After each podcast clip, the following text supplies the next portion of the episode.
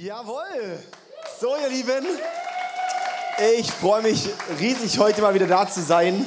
Gefühlt, glaube ich, zweimal ausgefallen, wo ich krank war und ein Kind krank war oder irgendwie sowas gibt es ja immer wieder. Aber jetzt haben wir es geschafft heute. Ey, ihr seid so Hammer, dass ihr bei diesen Temperaturen hier seid. Also ihr gehört zu den schlauesten Menschen in Friedrichshafen, das ist wirklich der Hammer. Und ich freue mich echt riesig, dass, dass ihr da seid. So schön, hey. Hammer. Aus und Michelle, ihr seid einfach ganz arg tolle Leute. Und äh, es ist einfach so schön, äh, solche, solche Leiter zu haben. Und ja, das ist auch nicht leicht. Ähm, ein Leiter von einer Gemeinde zu sein, ist nicht leicht, Pastor zu sein. Man sieht oft nur die Partner, sieht sie ja oft nur, sage ich mal, ah, wenn sie dann auf der Bühne sind, wenn sie dann was machen. Und, ähm, aber was, was machen sie die ganze, der ganze Rest der Woche? Was sind die Gedanken, was sind die Sachen, die einen beschäftigen? Das ist die, das ist die Dinge, die, die, die sieht man nicht. Und ähm, chill nur am See, Kaffee trinken, genau, Bibel lesen, das war's. Sonst machen sie die ganze Woche nichts. Nee, und das ist eben halt echt so das Besondere auch zu leiten. Ähm, jeder, der irgendwo auch in Führungsposition ist, irgendwo, genau, ein Teamleiter, äh, Geschäftsführer, was auch immer für Sachen weiß, was es teilweise auch für ein Druck ist, ähm, zu führen. Und es ist echt auch besonders, dass ihr in der Verantwortung seid. Und danke, dass ihr da einfach mit so einer Leidenschaft und so einem, äh, und so einem Blick einfach leitet. Das ist wirklich besonders. Ihr seid echt tolle Schnuggis. Jawohl. Also, hey, wir starten heute in eine neue Predigtserie. Und zwar heißt die Intim. Und zwar, wir haben überlegt, ob wir es Sexplore nennen, aber wir haben gedacht, dann denkt jeder bei Explore nur noch an Sexplore und dann lassen wir es. Ja. Ähm, also wirklich. also, und zwar geht es in diese Serie, haben wir vier Sonntage, wo es um das Thema Sexualität geht. Und wir wollen dieses Thema mal anschauen, weil was Gott nicht zu peinlich ist, darüber zu reden, sollte uns auch nicht zu peinlich sein, darüber zu reden. Und das Krasse ist, das Thema Sexualität ist ja wie das Thema in der Gesellschaft. Und es wird so groß aufgeblasen. Und, und das ist so die Frage, hey, wenn zu dem Thema, das alle Menschen anscheinend am aller, aller, allermeisten beschäftigt, was ist, wenn wir mal schauen, was eigentlich Gottes Gedanken dort sind?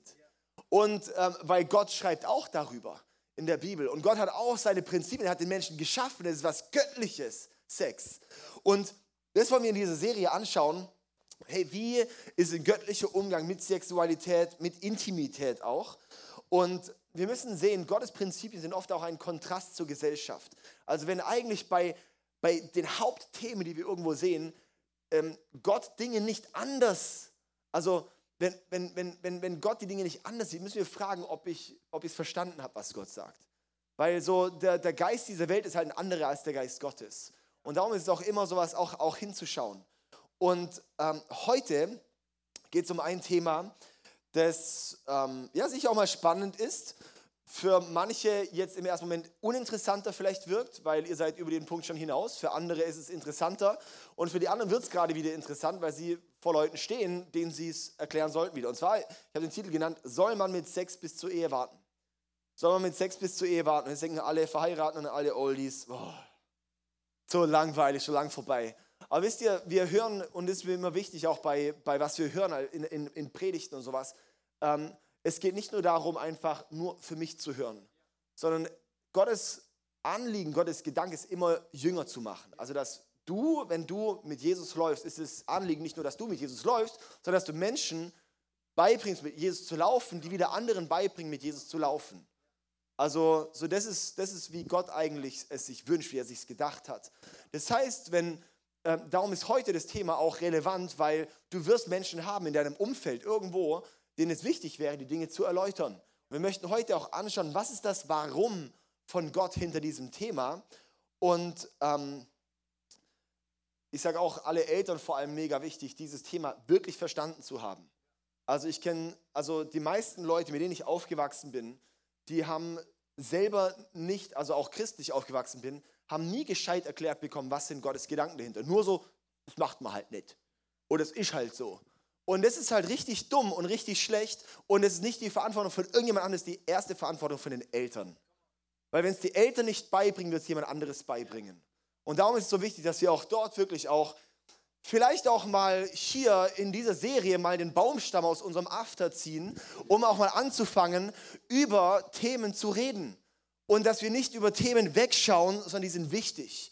Und es kann auch sein, wir haben hier auch ein paar intimere Talks zum Thema auch Sex in der Ehe und über Sexualität. Und es ist auch so wichtig, dass man auch als Paare über die Sexualität spricht. Okay? Und da wollen wir einfach auch ein bisschen ähm, Unterstützung geben dazu.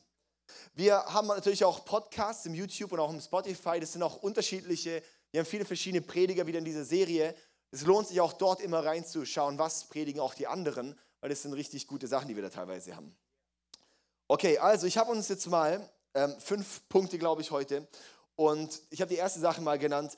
Eine, also es geht ja heute um Sex vor der Ehe, sowas, ja. Und ich sage so, der erste Punkt ist, eine richtige Sache im falschen Rahmen ist ungesund. Eine richtige Sache im falschen Rahmen ist ungesund. Und zwar, ich habe uns sechs Mal hier Holz mitgebracht. Und zwar, ich war gestern Abend noch auf einer Geburtstagsfeier in Singen und ähm, da haben wir gegrillt. Und ähm, das war cool, da hat man eine Feuerschale, da haben wir dann ähm, Feuer drin gemacht. Und wenn ich jetzt anfange, hier ein Feuer zu bauen. Auf dem Boden ist super, da haben wir gerade noch Unterstützung. Ah, ja, super. Ähm, ich sag mal so, das ist nicht die beste Idee ever, hier drinnen Feuer zu machen. Oder? Wer wäre da einig? Also soll ich jetzt irgendwie noch anzünden? Ich, hat jemand Feuerzeug oder sowas? Ja? Grillanzünder.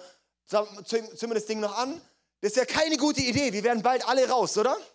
Weil die richtige Sache im falschen Rahmen ist ungesund. Die richtige Sache im falschen Kontext ist ungesund. Das heißt, ja, das Feuer braucht einen richtigen Rahmen und genauso braucht Sexualität den richtigen Rahmen. Sex ist nicht einfach nur eine Spaßsache, sondern da ist mehr dahinter. Und das wollen wir auch ein bisschen anschauen. Ja, so, wenn du nicht nach göttlichen Prinzipien lebst, erwarte keine göttlichen Ergebnisse. Aber wenn wir nicht nach göttlichen Ergebnissen leben, erwarte keine göttlichen Ergebnisse. Gott hat den Wunsch, Gott hat Sex geschaffen, hat einen Gedanken dahinter. Und wir wollen das jetzt ein bisschen anschauen. Und zwar, wenn Gott auch was sagt, besteht die Wahrscheinlichkeit zu 100%, dass er weiterdenkt als wir. Ja? Also, wenn Gott was sagt, besteht die Wahrscheinlichkeit zu 100%, dass er weiterdenkt als wir. Gut, also Gott ist für Sex und für Beziehung. Weil Gott schafft den Mann und die Frau, das ist eines seiner ersten Werke, die er vollbringt, ist den Mann ohne Frau zu beziehungsweise den Mann zu schaffen und sagt, oh komm, dem stecke ich noch eine nackte Frau mit in den Garten. Und der Mann denkt, gibt Schlimmeres. Oder? Ich meine, schon alleine diese Tatsache, ähm, hey, wir dürfen da mal drüber reden, okay? Wir dürfen das auch mal, mal wahrnehmen, die Tatsache. So was, ja, und Gott hat Mann und Frau dort zusammen geschaffen und das, das könnte ja gar nicht besser sein. Gott hat so ein positives Bild zu Sex und er hat einen positiven, er, er sieht er hat so positives Anliegen dahinter, vor allem im richtigen Rahmen. In Jakobus 3, Vers 17 heißt es, aber die Weisheit, die von Gott kommt, ist vor allem rein. Die Weisheit, die von Gott kommt, ist vor allem rein. Und das finde ich so gut, weil dass wir auch verstehen, was ist jetzt menschliche Weisheit, was ist göttliche Weisheit. Göttliche Weisheit ist vor allem rein. Und dass das auch ein Prüfstein für uns ist, ist es weise, ist es göttlich, ist es rein. Okay? Also, der zweite Punkt ist, die Bibel unterstützt nur Sex im Rahmen der Ehe. Die Bibel unterstützt nur Sex im Rahmen der Ehe. Und zwar ähm, ist ja immer diese Frage, sowas, oh, okay, wo heißt es, wo, sagt, wo, wo steht denn in der Bibel, du darfst keinen Sex vor der Ehe haben? Okay, ähm, gute Frage, ähm, weil bei so einer Frage muss man immer nicht nur äh, diesen Vers äh, nicht googeln und wo steht es, sondern zu schauen, was sagt Gott, was sind die Prinzipien Gottes. Der erste Punkt ist dort, es ist Gottes Schöpfungsordnung. Es ist Gottes Schöpfungsordnung. Das heißt in 1. Mose, Kapitel 2, Vers 24, ganz am Anfang erklärt er das. Das erklärt, warum ein Mann seinen Vater und seine Mutter verlässt, sich an seine Frau bindet und die beiden zu einer Einheit werden. Okay? Das ist eine klare Reihenfolge. Erstmal Elternhaus verlassen, dann Eheschließung und dann Sexualkontakt. Ja? Auch Tipp an die Männer, die noch daheim wohnen, zieh aus. Okay? Ja, gut. Anderes Thema. Zwei, also, es ist Gottes, Schöpfungsordnung. Und zwar in, in der Bibel, auch bei solchen Versen, Gott hat auch immer einen Gedanke, warum er diese Abfolgen macht. So was, ja, so sie werden, er wird Vater und Mutter verlassen, er wird sich an seine Frau binden, es wird eine, eine Eheschließung und dann werden die zu einer Einheit werden. Einheit werden, erkennen, das ist alles das Wort für Sex, okay, sie werden eins, ja? Und Also darum, es ist Gottes Schöpfungsordnung. Zweitens, bei vorehelichem Sex musste die Hochzeit folgen. Wir schauen mal ins Alte Testament zum Beispiel, da gibt es viele verschiedene Geschichten, wo auch dann alle möglichen, also waren, waren viele verschiedene Geschichten. Und zwar war dort ähm, ähm, zum Beispiel, wo es auch selbst eine Frau vergewaltigt wurde oder Tamar oder was auch immer vergewaltigt wurde. Und das war das Schlimmste, Schlimme war, dass er sie nicht zur Frau genommen hat nach der Vergewaltigung. Also das ist das Krasse, so ähm, oder dass das, das, also vorehelicher Sex ähm, war nicht das Hauptproblem. Das Hauptproblem war, dass es ein, ein, ein geistlicher Ehebund war, ohne äußere Verantwortung. Und es musste immer die Hochzeit folgen. Auch in 5. Mose Kapitel 22 haben wir verschiedene Verse, wo es darum geht, um, um Gottes Prinzip, so hey, wenn ein Mann mit einer Frau schläft, muss er sie danach zur Frau nehmen, wenn sie noch nicht verheiratet sind. Ja, das sind so ganz klar so der Gedanke. Und wir schauen nachher noch ein bisschen rein, warum eigentlich? Warum hat Gott dort ein Anliegen? Weil für mich ist einmal wichtig, mal zu schauen, was sagt die Bibel, dann gibt es Sinn, dass es die Bibel sagt, okay? Aber mein Ansatz ist immer, ich möchte als allererstes sagen, auch wenn ich es nicht verstehe, was, was sagt Gottes Wort? Ich möchte Gottes Wort verstehen, ich möchte verstehen, was sagt Gott dazu? Und es gibt viele Themen, die ich in der Bibel nicht blicke. Also auch ich blicke manche Themen nicht, okay? Ähm, und, und doch sage ich, ich möchte es ernst nehmen, weil Gott ist schlauer als ich. Und bei manchen Themen ist es, wo ich sage, okay, wenn es Gott sagt, nehme ich es einfach und lebe es einfach. Und bei manchen Themen ähm, sage ich, da muss ich, also ich will einfach, eben, ich will da nachforschen, ich möchte dem mehr nachgehen, dem Thema. Okay, also bei vorhelichem Sex musste die Hochzeit folgen. Dann drittens, Sex außerhalb von Ehe ist Unzucht.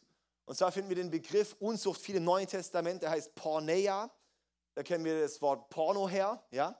Porneia heißt ausformuliert, es ist Sex außerhalb vom Rahmen der Ehe. Das ist Porneia.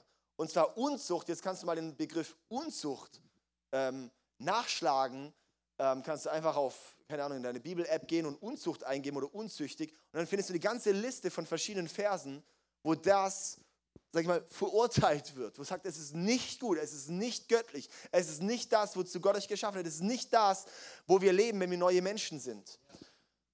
Und das heißt, der Begriff Unzucht, der ist dort relevant, weil es heißt, es ist Sex außerhalb von Ehe. Also alles, was außerhalb vom Rahmen das, ein Feuer, das nicht in der Grillstelle ist, sagt Gott, tu es nicht. Okay? Aber Feuer in der Grillstelle, mega. Dazu habe ich noch ein ganzes Buch geschrieben, das hohe Lied, wo, also nicht ich, sondern, ja, so. Ähm, und Gott hat dort, ist, ich habe mal eine, Predigtserie angehört über das hohe Lied. Ähm, acht, ähm, acht Predigten waren das nur über Sex. Das war echt äh, spannend, wie der das aus dem hohen Lied rausgearbeitet hat. Also richtig stark.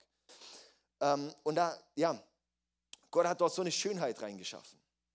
Und ich möchte dann hier mal einen Vers vorlesen, der dann ziemlich eindrücklich ist. 1. Korinther 6, Vers 16 bis 20. Und zwar ist das so ein bisschen meine Kernstelle, sage ich mal, für heute. 1. Korinther 6, 16 bis 20. Und dort heißt es, oder ja, mal vielleicht noch ab Vers 15. Ihr habt ja bestimmt eure Bibeln dabei, oder? Wäre mal sinnvoll, die Bibeln auf, äh, mit dabei zu haben. Keine schlechte Idee. Also, da heißt es, wisst ihr denn nicht, dass eure Körper zum Leib Christi gehören? Darf da ein Mann seinen Körper, der doch Christus gehört, mit dem einer Prostituierten vereinigen? Niemals. Also jetzt redet da ein bisschen über Prostitution. Vers 16. Oder wisst ihr nicht, dass ein Mann, der mit einer Prostituierten verkehrt, mit ihr eins wird. Denn in der Schrift heißt es, die beiden werden zu einer Einheit. Wer aber dem Herrn gehört, ist ein Geist mit ihm. Deshalb haltet euch fern von aller Unzucht, also von jedem Sex außerhalb von Ehe. Keine andere Sünde hat so große Auswirkungen auf den Körper wie diese, denn Unzucht ist eine Sünde gegen den eigenen Körper. Oder wisst ihr nicht, dass euer Leib ein Tempel des Heiligen Geistes in euch ist, der in euch lebt und euch von, Gottes, von Gott geschenkt wurde. Ihr gehört nicht euch selbst, denn Gott hat einen hohen Preis für euch bezahlt, deshalb ehrt Gott auch mit eurem Leib. Okay, was, der, der sagt dort, ey, selbst wenn du zu einer Prostituierten gehst, ähm, werdet ihr eins. Und das ist das Beispiel Prostitution, weil das war wirklich wie so, ja, pff, das ist ja eh nur, nur, keine Ahnung, nur Spaß. Das ist ja gar nichts Ernstes dabei. Und das heißt, so selbst das Geringste von allem, selbst dort werdet ihr zu einer Einheit, selbst dort werdet ihr eins. Und darum sagt er auch, hey, und darum alle andere Unzucht, sowas, lasst es. Weil ihr werdet, Sex führt zu Einheit. Und also wir finden dort zwei, das ist vielleicht noch ein Ding, ähm, wir finden zwei Dinge in der Bibel. Uns eine ist eben Unzucht, Porneia, und das andere ist Ehebruch, das ist nochmal was anderes. Ähm, Ehebruch, das wird noch mehr verurteilt als Unzucht. Okay, also im Alten Testament, sage ich mal. Also das, das einfach mal, mal verstehen. Gut, aber Unzucht. Ähm, ihr werdet zu einer Einheit. Jetzt mein dritter Punkt, weil Sex ist mehr als nur körperlich, es ist ein Bund. Sex ist mehr als nur körperlich, es ist ein Bund. Okay, und jetzt möchte ich mal erklären, ein Bund. Ein Bund ist kein Vertrag. Also ich habe zum Beispiel, also wir sind zum Beispiel gerade dran in Singen, dass wir ein Gebäude kaufen im ICF und da sind wir jetzt gerade am Vertrag dran. Und Vertrag, den werden wir beide Seiten unterschreiben und dann wird es so ein, so ein Ding sein und dann einen Vertrag kannst du zeigen, ein Vertrag ist ganz klar und ein Bund, den kannst du nicht einfach zeigen, kannst nicht sagen, ah guck mal, das ist jetzt der Bund. Sondern ein Bund ist etwas, das ist viel eine tiefere Ebene. Ein Vertrag, da machst du einen Vertrag, weil dann kannst du auf dieser was auch immer gegenseitiges Einverständnis aufrufen. Ein Bund geht nicht. Ein Bund, der ist ewig, ein Bund, der ist tiefer, ein Bund, der ist nicht nur sichtbar, er ist unsichtbar. Und darum ist ähm, Sex mehr als nur körperlich, es ist ein Bund, es führt zu einer Einheit. Ähm, und ich möchte uns das mal so zeigen, und zwar, ich habe uns hier mal so zwei, zwei Blätter dabei, ja, Weiblein, Männlein, und ähm, die beiden werden eins, die schließen einen Bund, die haben Sex, okay? Und ich möchte uns mal so zeigen, das ist so wie mit dem Kleber. Wenn man zwei Zettel zusammenkleben möchte, dann wird es eine Einheit, oder? Probieren wir mal, ob das funktioniert.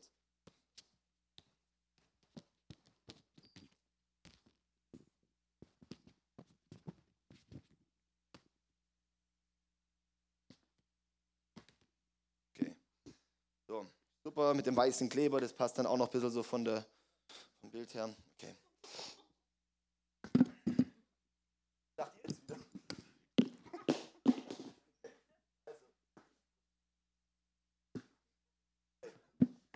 Alles klar. Ähm, also, legen wir es einfach mal hier hin, dann sehen wir, die beiden wurden eins. Eine Einheit. Haben wir das Bild, oder? Wunderbar. Ich hoffe, das, das taugt. Ja? Super. Okay. Das können wir ein bisschen im Blick behalten, da komme ich nachher wieder drauf.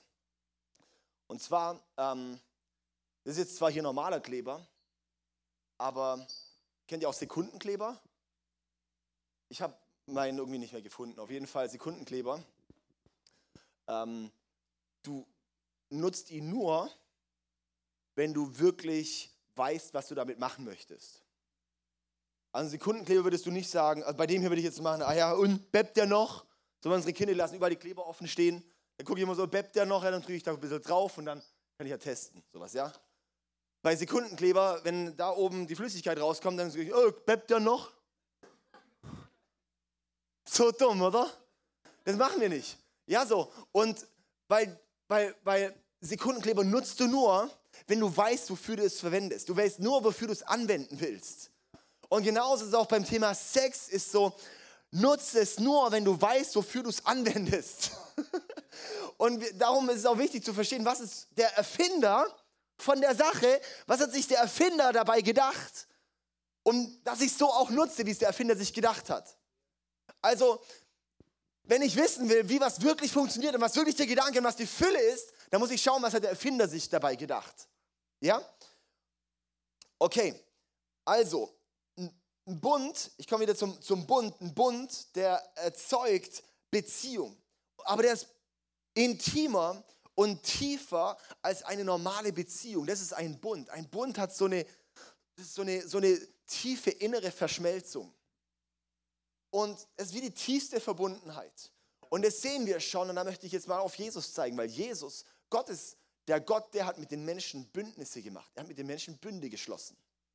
Und die sind relevant. Gell? Der Regenbogen ist keine Menschensache, ist ein Bund zwischen Gott und Mensch, apropos. Ja?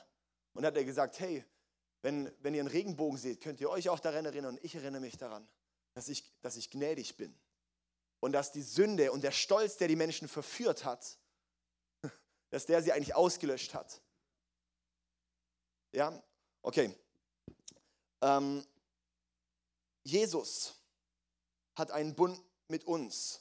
Jesus, Jesus ist einen Bund mit uns eingegangen. Das ist der neue Bund. Es gibt einen alten Bund im Alten Testament, das war, wo Gott die zehn Gebote gegeben hat. Und da war die Abmachung sowas, okay, ihr haltet folgende Dinge ein, dann bin ich euer Gott. Aber der, der, der alte Bund, der musste irgendwie auch scheitern, weil wir konnten es von unserer Seite nie einhalten. Aber trotzdem war der gültig. Und dann kam Jesus. Es wurde Gott selber wurde Mensch. Und Gott selber kam auf diese Erde als Mensch. Ich meine, was für eine Erniedrigung. Und hat gesagt, hey, ihr Menschen, ihr lebt sündig, ihr lebt getrennt von Gott. Aber diese Sünde, die kann nicht aus, die könnt ihr nicht einfach wegnehmen. Ja? Und dann kam Gott und Jesus ist dann hier perfekt auf diese Erde gelaufen und ist dann ans Kreuz gegangen, ist für uns gestorben, für deine und meine Sünden. Da ist das Blut vergossen und sein Körper wurde hingegeben. Ja, und das ist das Bild dafür, dass so dass, dass, dass ein, ein, ein Bund geschlossen wird. Bei einem Bund musste immer Blut fließen. Bei einem Bund musste immer Blut fließen. Und das war das Blut von Jesus, ist das Zeichen für den Bund mit dem Menschen. Dann ist Jesus gestorben und auferstanden und hat damit die Möglichkeit gegeben, dass wenn wir an ihn glauben und den Bund von unserer Seite auch annehmen, dann steht er für uns ein vor Gott. Dann ist der Bund, das Blut von Jesus, das, was uns gerecht macht vor Gott. Und das gibt uns die Möglichkeit, neue Menschen zu werden. Das gibt dir die Möglichkeit, ein Leben hier mit Gott zu führen. Das gibt dir die Möglichkeit, in eine neue Dimension einzutauchen. Und der Bund mit Jesus, der ist tief, den kann ich nicht auflösen. Und Gott steht dazu. Auch wenn du denkst, boah, ich fühle mich so schlecht, ich fühle mich so schuldig, ich fühle mich so dreckig, so dass wenn du dein Leben Jesus hingibst und er diesen Bund mit, du den Bund mit ihm eingegangen bist, dann wird dich weder hoch noch tief, was auch immer, weder Macht noch Finsternis von ihm trennen können. Und wisst ihr, Jesus hat dann gesagt, hey, nimm das Abendmahl als Erinnerung an den Bund. Das das Brot, das steht für den Körper, der von Jesus ins Kreuz geschlagen wurde und gestorben ist. Und das Blut, der Saft für das Blut von Jesus. Und der, das Abendmahl zu nehmen, ist eine Bundeserneuerung. Heißt, jedes Mal, wenn ich das Abendmahl nehme, bestätige ich damit, wenn ich das Brot esse, wenn ich den Saft trinke, ist so, okay, Jesus, der Bund zwischen uns gilt. Und ich erinnere mich daran. Und ich weiß, wow, Jesus ist da für meine Sünden gestorben. Durch Jesus kann ich ein neuer Mensch sein. Durch Jesus habe ich Rechtfertigung. Das ist das Abendmahl, ist die Bundeserneuerung, die ständige Bundeserneuerung. Und jetzt kommen wir zum Sex, was auch ein Bund ist, der geschlossen wird. Es wird eine Einheit. Es ist ein Bund, der geschlossen wird. Und zwar der erste Sex ist der Bundesschluss zwischen zwei Menschen. Darum hat Gott die Frau auch geschaffen mit dem Jungfernhäutchen. Dass wenn dort das Blut fließt, ist der Bundesschluss. Und der Sex verbindet. Dass wir ein Sex hat, die, den Gedanken von Gott eins zu machen. Das ist die, und darum, es gibt nichts Intimeres, was du mit einem Menschen haben kannst als Sex. Nichts geht intimer als Sex.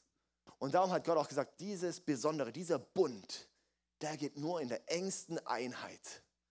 Der ist nur, im, der ist nur wenn ein gesunder Rahmen drumherum ist, wird es die Wirkung entfalten. Im anderen ist es ungesund. Weil wenn dort eine Einheit entsteht, hm, wo keine Einheit eigentlich entstehen soll. Nee, es entsteht eine Einheit. Ist so spannend, wenn man sich ein bisschen mit auseinandersetzt. Ein Buch kann ich sehr empfehlen, ist Love, Sex, God vom Tobi Teichen und vom äh, Chris Rosmanit. Und äh, da reden die und haben auch wissenschaftliche Studien, wo da gemacht werden, sowas über, ähm, über was im Körper abgeht, was mit den Hormonen abgeht, was die Bindungshormone sind. Und lauter solche Sachen, ähm, wie da Sex mit zusammenhängt, ist total spannend. Und das ist nämlich was, weil red mit Leuten, die mit jemandem Sex hatten, Jahre zurück. Und jetzt, weil sie immer verheiratet sind und alles und Happy Life, Happy Wife und alles. Und dann sehen die sich Jahre, Jahrzehnte später wieder. Es ist was anders als mit anderen. Du kannst es nicht leugnen, mit wem jemand Sex hatte. Es ist was anderes. Es ist eine Verbindung da, die ist mit anderen Leuten nicht da. Und der Sinn von Sex in Ehe ist Bundeserneuerung. Also Sex ist eine Bundeserneuerung. Es heißt nochmal neu zu sagen, wir sind eins, wir sind eins, wir sind eins. Und es macht einen stärker. Und es macht einen mehr eins. Es bestätigt, wir sind eins. Und darum ist es auch ungesund, wenn Ehepaare keinen Sex haben. Weil ihr lebt euch auseinander. Im, und ein Tipp, den ich immer gerne gebe, ist, ist eure Ehekacke, habt mehr Sex. Sarah und ich, wir haben vor einer Weile auch einen, einen äh, Ehekurs äh, belegt bei uns, ähm, Lamb, äh, das ist so Love After, also na, Liebe nach der Hochzeit, ja, so wie, wie leben wir auch. Und es ist so spannend, weil da ist dann in einem der Teile, geht es um Sexualität und war eine Sex-Challenge. Sowas, ja, und das war irgendwie, ähm, ich glaube, ein Monat oder sowas, jeden Tag Sex zu haben als Ehepaar, als Sex-Challenge. Und dann hast du das, es gibt Schlimmeres. Ja? Und es und das ist genau das, wenn wir, wenn wir den Bund von Jesus uns die ganze Zeit präsent haben. Wir machen zum Beispiel jeden Morgen, seit, seit der ICF-Conference mit meinen Kindern, äh, machen wir jeden Morgen beim Früh, vorm Frühstück nehmen wir das Abendmahl als Familie. Und äh, das ist total cool. Und irgendwie unsere Kinder, wenn ich es mal vergesse, dann erinnern mich meine Kinder dran, hey, wir haben das Abendmahl vergessen. Und irgendwie die, nee, erst Abendmahl, bevor wir essen und sowas, die sind da total hinterher. Und es ist so süß. Und was dort passiert ist, du holst dir was Jesus für dich getan hat, so präsent. Es ist wie dieser Bund von Jesus, der steht die ganze Zeit, jeden Tag so präsent in unserem Leben. Und genau so was ist auch mit Sexualität. Und die Sache ist, dass, ähm, ich sag's mal ganz, ganz ein bisschen platt runtergebrochen, Frauen brauchen Herzensnähe, aber Männer brauchen, brauchen Körpernähe. Und ähm, das ist so eine Sache auch gerade auch für, für, für in Ehe, für, da ist was, ja, und das eine kommt durchs andere. Wenn der Mann Körpernähe kriegt, dann gibt er auch mehr die emotionale Nähe. Und eine Frau, sowas, ja, so wenn, wenn, man, wenn man als Mann der Frau einfach auch die emotionale Nähe gibt, die Herzensnähe gibt, dann ist es ja auch viel offener, ähm, regelmäßig Sex zu haben, oder? Und das ist ein kleiner, kleiner Tipp darum, ähm, wenn du als Mann sagst, meine Frau, dann sorg dich mal um ihr Herz.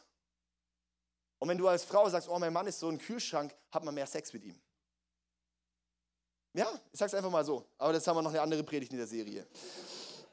Jetzt würde ich voll gerne nur darüber predigen, aber egal, hey. Also gut. Das Krasse ist, Sex ist, ist, ist, hat Gott geschaffen und ist sowas Schönes von Gott und darum herrscht ein geistlicher Kampf um Sex.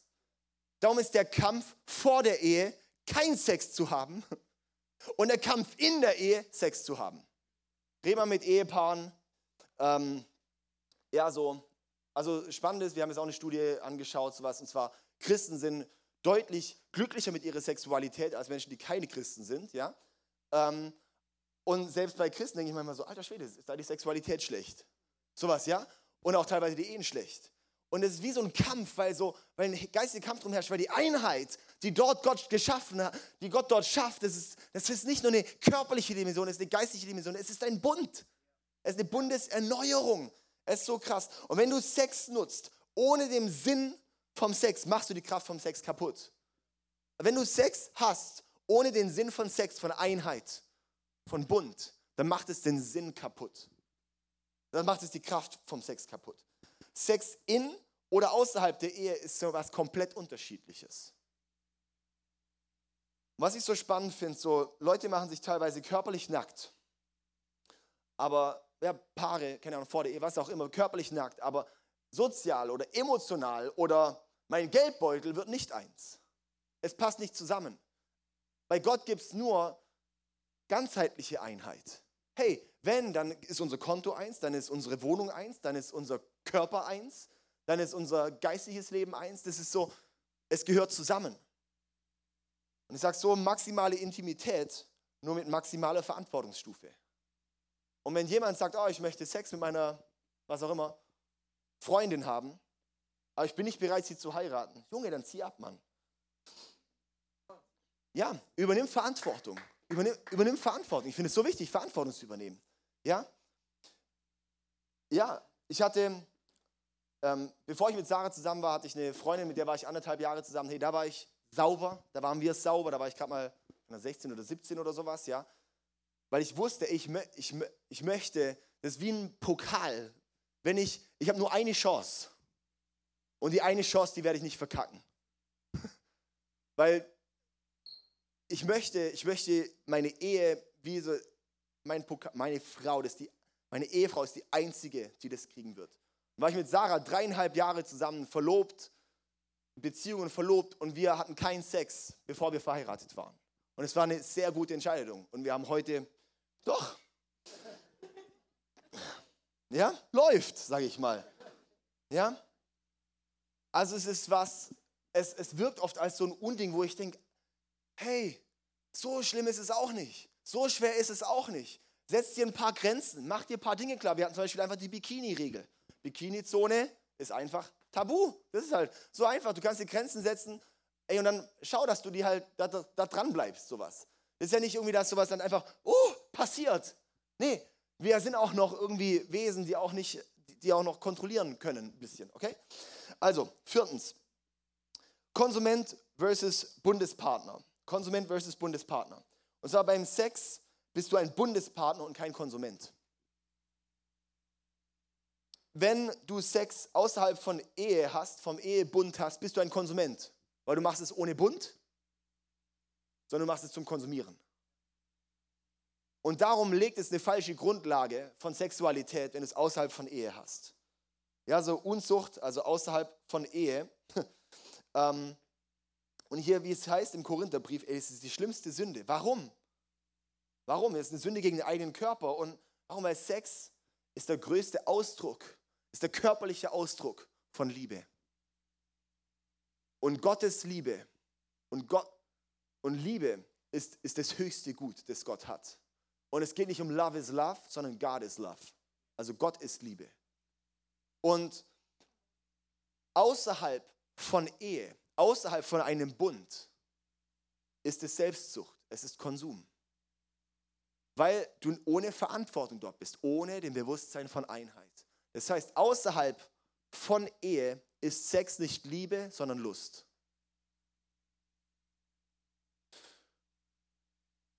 Und wenn es Liebe ist, dann ist es dran, die Verantwortung zu zeigen, die du auch mit Sex zeigst.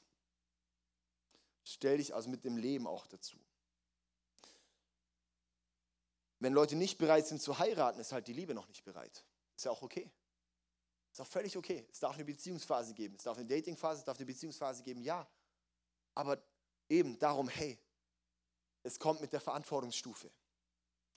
Und göttlicher Sex kann nur in Ehe passieren. Das möchte ich uns hier mal zeigen mit dem hier. Wir haben hier dort die zwei, die eins wurden. Wenn du die jetzt trennst, wenn du die auseinanderreißt. Oh, scheiße. Ich wollte doch, dass es sauber auseinandergeht. Ich wollte doch, dass es nicht so schmerzhaft ist. Aber hey, mir geht es schon gut als Mann. Die Frau hat es halt ein bisschen zerfetzt, aber mir passt schon. Aber ein Stückchen klebt von ihr schon noch dran. Irgendwie ein Stückchen haftet schon noch dran.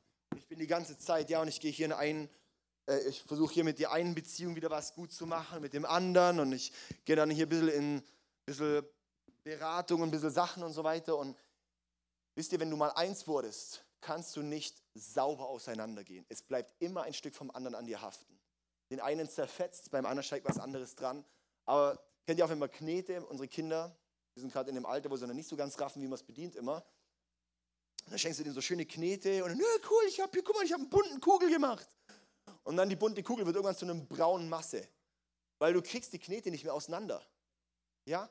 Genauso ist es mit Sex. Du kriegst es nicht mehr auseinander, du kriegst es nicht mehr weg. Sowas. Ja, das ist das, was dort passiert. Es zerfetzt uns. Und wenn du es trennst, dann es gibt keinen Sieg im Kompromiss. Es gibt keinen Sieg im Kompromiss. Und ich denke so auch gern bei Sex, das war auch für mich auch immer das Bild so, bevor wir verheiratet waren, war so, ich denke so an Weihnachten, der Weihnachtsbaum. Hey klar, ich kann das Geschenk vorher auspacken. Ich war zum Beispiel mit Sarah verlobt, wir waren glaube ich anderthalb Jahre dann verlobt, bis wir geheiratet haben. Ich dachte, ey komm, wir heiraten doch eh. Können wir doch jetzt auch schon durchsteigen. Ich habe so gesagt, es ist aber wie, wenn ich sage, ey, wir haben, es ist Weihnachten, ich sehe schon, Weihnachten kommt bald, die Geschenke liegen so schon da, aber ich packe es doch vor Heiligabend irgendwann aus. Das ist wie so, ja, ich kann es machen. Ich habe vielleicht am Ende die ähnliche Sache, aber die, die Bedeutsamkeit von dem Ganzen ist weg.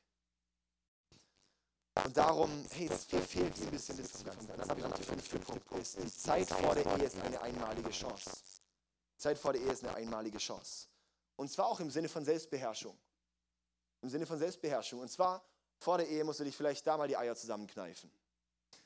Aber in der Ehe, ich sag's einfach mal, oder wie es ist, sowas. Da muss ich halt mal so, okay, jetzt reiße ich mich mal zusammen, sowas. Jetzt gehe ich nicht nur nach, wo die Antenne hin zeigt. Und ähm, sowas, ja. ja, und ähm, wisst ihr, in der, in der Ehe, da gibt es dann auch Zeiten, gibt es Momente, wo nicht alles immer nur rosig, blumig, frisch verliebt, yay, sexiest äh, Lifestyle ever und so weiter. Ja, so das ist überhaupt nicht. Und dann gibt es Momente, wo du dann denkst, oh, oh, hübsches Ding.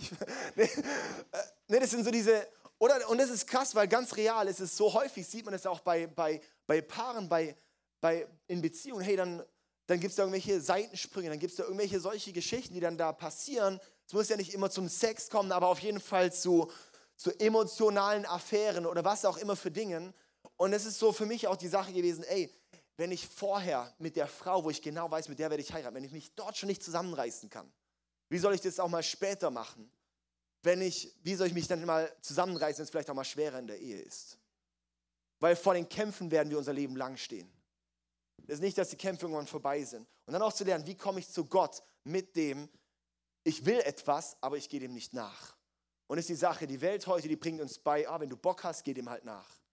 Aber Gott sagt, hey, geh nicht deinem Herz nach, dein Herz ist dumm. So was, lerne dich, lerne, dass dein Herz sich an meinem Willen anlehnt. Dass sich, meine, dass sich dein Herz aus dem Geist Gottes ernährt. Okay, in Sprüche 1, Vers 7 heißt es, die Ehrfurcht vor dem Herrn ist der Anfang der Erkenntnis. Nur Narren verachten Weisheit und Selbstbeherrschung. Und wir wissen, die Weisheit von Gott ist rein. Also Ehrfurcht vor dem Herrn ist der Anfang der Erkenntnis. Nur Narren verachten Weisheit und Selbstbe Selbstbeherrschung. Wir sind heute in einer Zeit, wo Selbstbeherrschung eigentlich, ähm, eigentlich überhaupt nicht mehr gefördert wird. Okay, darum sehen wir auch, wir sind nicht in einer göttlichen Zeit. Okay, ich möchte noch einen letzten, ein letztes Bild zeigen und zwar hier. Ähm, ich habe früher Basketball gespielt und zwar als, ähm, ja, als, als, Kind, als Teenie und ich war lange, äh, war ich einfach, äh, habe ich zu Hause hobbymäßig gespielt und war, war richtig cool und also immer richtig viel gespielt. Und dann sind wir nach USA gezogen als Familie, habe ich dort, ähm, hatte ich dort einen NBA-Spieler als Trainer. Und dann waren wir, und dann hat der mir gezeigt, sowas, hey, also wir waren in einer recht großen Kirche, da war ein NBA-Spieler, der Basketballtrainer in der Kirche, das war ziemlich cool. Und ähm, der hat dann gesagt, ey, so wie du wirfst, ist die falsche Technik, so wirft man nicht. Und nicht so heavy, ich habe dann immer, Und dann hat, hat er gesagt, hey, du musst, du musst anders werfen. Du nimmst die eine Hand zum Stützen und äh, die eine Hand zum Führen und die andere zum Stützen. Und dann schön Hand und dann ähm, musste ich diese Technik umlernen. Und es war so mühsam. Es war so mühsam, diese Technik umzulernen. Und es hat ewig gebraucht und es ist bis zum Schluss immer wieder reingekommen. Obwohl ich dann drei, vier Stunden am Tag gespielt habe, Auswahl und so weiter. Und es war dann echt so eine Sache. Und ich habe und, das ist so für mich ein bisschen das Bild, wenn wir manchmal Dinge falsch einüben, ähm, wird es schwer sein, das Muster rauszukriegen. Und zwar gibt es dann so, ah, ey, okay, wir, wir sind nicht verheiratet, aber lass uns doch schon mal zusammenziehen. Weil es ist einfach cool und wir werden, ja, ist doch, ist doch schön. Ja, was du da machst, du trainierst dir ein Muster an, sag ich mal, ah, ja, und zu sagen, ey, wir, wir leben dann auch sauber und was auch immer. Du lernst in der Wohnung zusammen zu wohnen und bewusst keinen Sex zu haben. Sowas. Das ist irgendwie, du trainierst dir eine falsche Technik an. Das schon in Urlaub, Ey, das ist ein Punkt von Selbstbeherrschung, ist, gib nicht, nicht absichtlich in Versuchung. Und weil, wenn du die falsche Technik lernst, dann wird es schwer sein, die abzutrainieren. Und das ist, was ich häufig heute sehe, ist bei Leuten, die, ähm, die kriegen einfach gewisse Muster dann nicht mehr raus bei sich. Darum ist es gut, dass wir sagen, okay, lass uns am Anfang wie eine, eine Grenze setzen und aus der, die übertreten wir nicht. Und dann, wenn wir in die Ehe treten, ist es eine komplett andere Geschichte. So, es ist nicht so, ah cool, es ändert sich ja nichts, nur unser Nachname und jetzt müssen wir halt plötzlich Sex haben. So. Sondern es ist dann eine, so eine ganz andere Nummer. Es ist, wir werden eins. Es ist das, unsere Wohnung wird dann eins, unser Körper werden eins, unsere, unser, unsere, unsere Rahmending, unser Konto wird eins, es wird alles eins mit, mit dem Schritt in die Ehe. Und das, glaube ich, ist so ein Key, ähm, dass wir uns nicht die falschen Dinge antrainieren, sondern auch von Anfang an eine richtige Technik, sage ich mal, bauen. Okay. Und jetzt ist dort der Punkt wieder. Ähm, wer mich kennt, ich, ich esse ganz gern. Und wenn mir jemand sagt, hey David, ich stelle dir jetzt hier eine Schüssel Gummibärle auf den Tisch oder Chips oder was auch immer, ess halt nicht davon. Ich wäre so eins dieser Kinder, kennt ihr das, wenn man so mit versteckter Kamera ein Kind vor eine Schokolade setzt oder sowas und dann geht man raus, ess nicht davon. Ich wäre eins, ich würde es nicht aushalten, selbst als Erwachsener. Ich würde da irgendwie essen. Sowas, ja? Und ähm, aber ich habe Fasten entdeckt. Und zwar Fasten im Sinne von, ey, dann kann ich auch mal zwei oder drei oder vier Wochen nur Wasser zu mir nehmen und keine, kein Essen. So, das, darum bin ich so krass dünn. Warum lacht ihr jetzt? Ey, so fies, ey. Und das Witzige ist, beim Fasten fällt es mir überhaupt nicht schwer. Weil da wird mir das Essen nicht verboten, sondern ich habe einen Sinn erkannt, warum ich faste. Und so sehe ich es auch bei dem Thema. Es ist wichtig, dass wir warum verstehen, weil dann habe ich eine Vision hinterm Fasten. Und ich sehe das Thema, es ist wie als ein Fasten für einen Durchbruch, der dann kommt, für etwas Gesundes, das dann kommen wird. Und nicht so von, oh, jetzt lass es bloß, sondern nee, verstehe, was ist Gottes Gedanke dahinter. Verstehe die Ideen dahinter. Und jetzt möchte ich noch als ganz Abschluss so, und zwar, weil hier sind wahrscheinlich viele im Raum, die, die jetzt auch alleine bei diesem Thema dann, was auch immer, es gehen die ganzen Schuldgefühle und alles mögliche Zeug los und sowas und sagst, oh, ich habe es halt nicht geschafft und ich bin halt was auch immer. Und dann geben sich auch viele auf und sagen, ah, jetzt ist es eh schon vorbei, dann lasse ich es halt eh und dann kippt es dann noch weiter. Und wisst ihr, Jesus, er, er, er sieht dich, er weiß, was in dir vorgeht und er kam auch, um diese Dinge zu heilen. Und er kam auch, um uns neu zu machen um uns wiederherzustellen. Aber was es braucht, ist, dass wir zu ihm kommen mit einem Herz von Umkehr, mit einem Herz von nicht Stolz, sondern mit Demut und sagen, Jesus, hey Mann, I failed.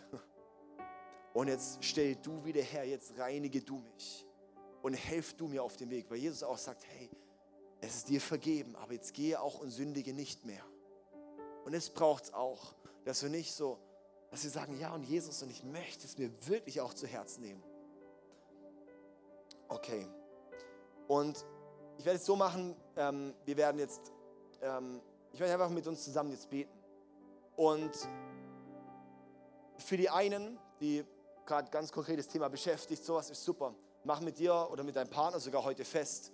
Sowas, ey, komm mal, lass uns hier nach Gottes Prinzip leben. Okay? Und dann für Ehepaare finde ich es stark, wenn ihr euch bewusst sagt, ey, wir wollen bewusst auch jetzt in dieser Serie, nutzt diese Serie zum mehr Sex haben. Ja? Und also einfach auch zu sagen, lass uns Bundeserneuerung haben.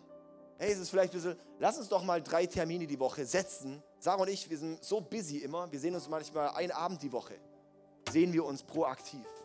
Und dann müssen wir uns Termine setzen. Hey, wann könnten wir, wir müssen uns überlegen, was dir wichtig ist, überlegst du, wann du es machst. Wir sind beide super busy. Ja, so, aber, aber wir wissen, wie wichtig es ist. Ja? Und darum red mit deinem Partner, red mit deiner Partnerin und, und committet euch auch. Und erlebt mal, was die Kraft Gottes da drin auch entfaltet. Okay, und jetzt möchte ich noch, jetzt können wir zusammen aufstehen und ich möchte mit uns jetzt beten. Ähm, ja, ich bete einfach mal los. Jesus, ich danke dir echt hier für, für jeden, der hier ist und dass jeden von uns dieses Thema Sexualität beschäftigt. Danke, das ist jetzt echt mal ein Thema, das jeden was angeht. ähm, ja, ich, ja, ich bete ganz besonders jetzt für, für die, die sich wie gerade so unrein und verschmutzt fühlen, wie so ein, wie so ein verdreckter Bach, wo vielleicht sich teilweise sogar fühlen, als ob so, als ob, wie so das Klärwasser da noch reingekippt wird, die sich sogar selber schon, schon einfach schmutzig und immer schmutziger fühlen. Und ich habe irgendwie gerade so das Bild, wie wenn, wie wenn Gott so das Wasser nimmt, dass er dich nimmt und durch so einen komplett wunderschönen Reinigungsfilter nimmt, durch das es sein Blut ist. Und er einfach sagt, ich möchte komplett was Reines, das schönste, klarste, reinste Wasser aus dir machen. Und weißt du, wenn selbst der Verbrecher am Kreuz neben Jesus hing und er dort einen kurzen Moment von Buße hatte, hat Jesus ihm gesagt, wow, und du wirst noch mit mir heute im Paradies sein. Wenn Gott selbst so einem Verbrecher sowas verheißen kann. Gott ist nichts unmöglich. Und er möchte dich heute auch wiederherstellen. Er möchte dich reinmachen. Herr, ich bete, dass wirklich so eine, so Gott, dass wir heilig sind, weil du heilig bist. Und ich bete, dass da auch eine Sehnsucht in uns entsteht, so von Heiligkeit her, von Reinheit. Und ich bete, dass du wirklich jetzt gerade auch wie durch die Reihen gehst und und jeden einfach in dem begegnest, wo, wo, wo er die Begegnung mit dir braucht.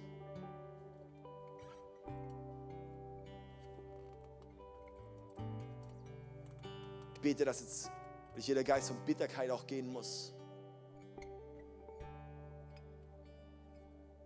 Aus Selbstverdammnis. Dass wir jetzt den Moment haben, wo wir, wo wir auch dir, wirklich das Kreuz von dir sehen dürfen wissen, wow, Jesus, du hast dein Blut vergossen für unsere Freiheit, für unsere Reinheit, für unsere Vergebung. Wie schön ist das Kreuz, weil es macht mich schön. Wie stark ist das Kreuz, weil es macht mich stark. Wie rein ist das Kreuz, weil es macht mich rein.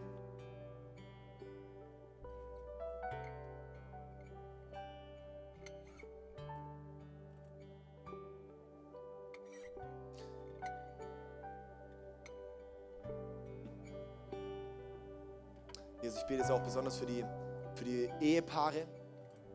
Vielleicht kannst du, dein, wenn du hier mit deinem Ehepartner bist, einfach mal an die Hand nehmen oder den Arm nehmen oder sowas.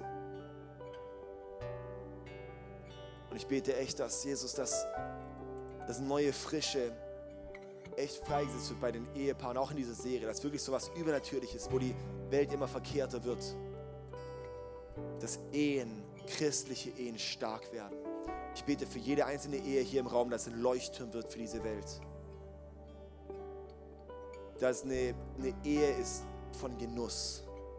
Ich bete, dass auch da zurück zur ersten Liebe stattfindet. Dass wirklich eine, eine Leidenschaft freigesetzt wird, die mal da war. Dass auch jede Lüge von, oh je, ist das noch zu retten? Ja, es ist noch zu retten. Sogar das Beste liegt noch vor euch.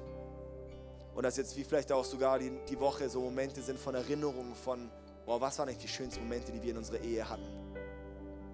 Und dass ein Eifer kommt zurück zu diesen Zeiten. Zurück zu dieser Verliebtheit, zurück zu dieser Leidenschaft, zurück zu dieser, ja, zu dieser Hingabe.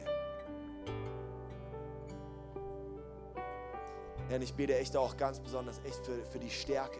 Ich bete auch wirklich, dass die Ehen geschützt werden. Weil Ehe ist, ist wirklich ein Feind vom, vom Teufel. Und ich bete, dass deine neue, wirklich neuer Schutz nochmal um die Ehen gestellt wird. Ja, und ich bete es auch für die jungen Paare, die unverheiratet sind oder auch ja, oder Leute, die auch Single sind. Bete ich, dass du dort jetzt auch so ein Herz von Reinheit reingibst. Ein Herz von Ja und wir bleiben, Jesus.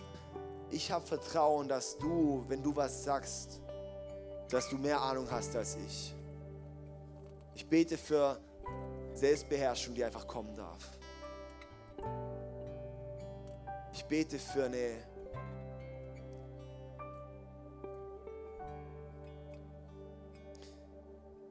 für eine, für eine Zielorientierung in den Beziehungen. Ich bete für eine Zielorientierung für die Singles. Jesus, für einen Frieden, wo sie stehen. Oder für eine Klarheit, dass du, dass wirklich ihr Leben dir gehört. So sagt Paulus auch, ist hey, ist auch gut, ist auch gut, nicht verheiratet zu sein, keinen Partner zu haben, weil dann könnt ihr euer Leben ganz Gott gehören. Wenn ihr verheiratet seid, müsst ihr immer, habt ihr immer die Verantwortung von der Familie. Aber es kann auch sein, dass es bei manchen sogar ist, sowas auch von Berufung von Single zu bleiben. Und dass deine große Liebe nur Jesus ist. Und dass er da auch stützt und unterstützt und hilft. Ja.